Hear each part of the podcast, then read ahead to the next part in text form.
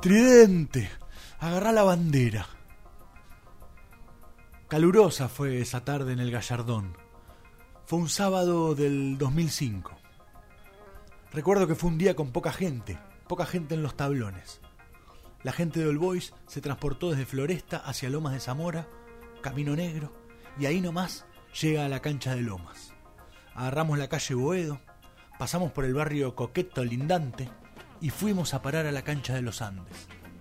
A decir verdad, íbamos bastante tranquilos, tomando unas pocas frescas, elegante sport. Era uno de esos días que vas a la cancha por inercia, al pedo total.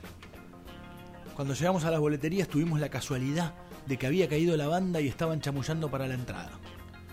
Si entraban con bonos, gratis, a la fuerza, en fin. Nunca van a agarpar los 10 mangos y me parece bien. La gente común iba entrando de a poco, sin exaltarse. Estaban todos bastante tranquilos.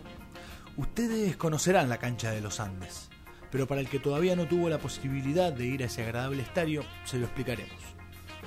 La cancha contiene tan solo dos tribunas paralelas, enfrentadas entre sí, mientras que atrás de los arcos hay dos descampados que funcionan como pulmón, para que no se crucen las dos parcialidades. En el alambrado de atrás de los arcos, los locales cuelgan las banderas, muchas de ellas las más representativas. Cosa de no creer. Ya era hora de que salgan los jugadores a la cancha y a falta de 5 minutos para las 16 ya estaban precalentando para que el árbitro pite y dé comienzo al choto partido. Fue ahí donde no más de 10 hinchas del Boys, estando la barra fuera conversando para poder entrar sin galpar, empezaron a mover la reja que dividía la tribuna visitante de uno de los pulmones. El candado no tardó en ceder. En realidad, si se juntaban cuatro pibes del Cotolengo de Norione, también lo hubiesen abierto. Ante la perpleja mirada de los hinchas de los Andes, los boludos del Boy rompen la reja y rápidamente chorean tres trapos mil rayitas. Rápidamente, la yuta quiere dar masa y la banda de los Andes no se queda atrás, rompiendo su reja divisoria para ir a combatir a la parcialidad de Floresta. Fue ahí donde entra la banda de All Boys, sin entender un carajo. Represión de parte de la policía para los dos bandos, y la gente de All Boys no tuvo otra gran idea que correr por toda su popular para ir a robar los trapos del otro arco, donde como se explicó anteriormente, también hay un pulmón. Nos cagábamos de risa fue ahí donde se produce la mejor aparición de este sábado violento.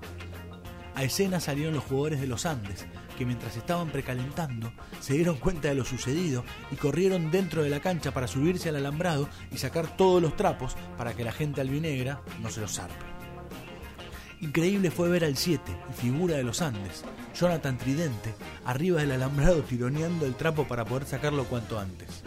Ahí mi carcajada. Era inexplicable cómo un jugador de fútbol iba a pararse de manos más que la banda de los Andes.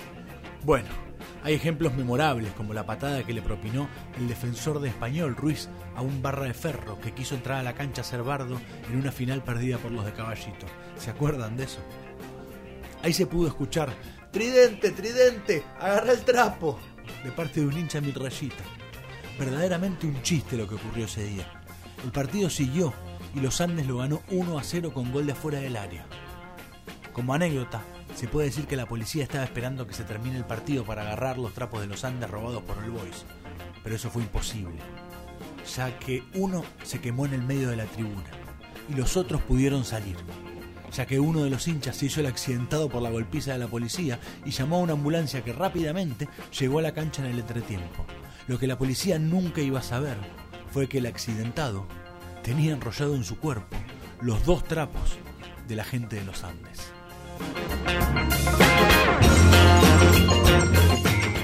Relato de tribuna, escrito por Fernando Primo, publicado en su libro, En la cancha se ven los pingos, 28 cuentos populares, ilustrado por Max Badalá.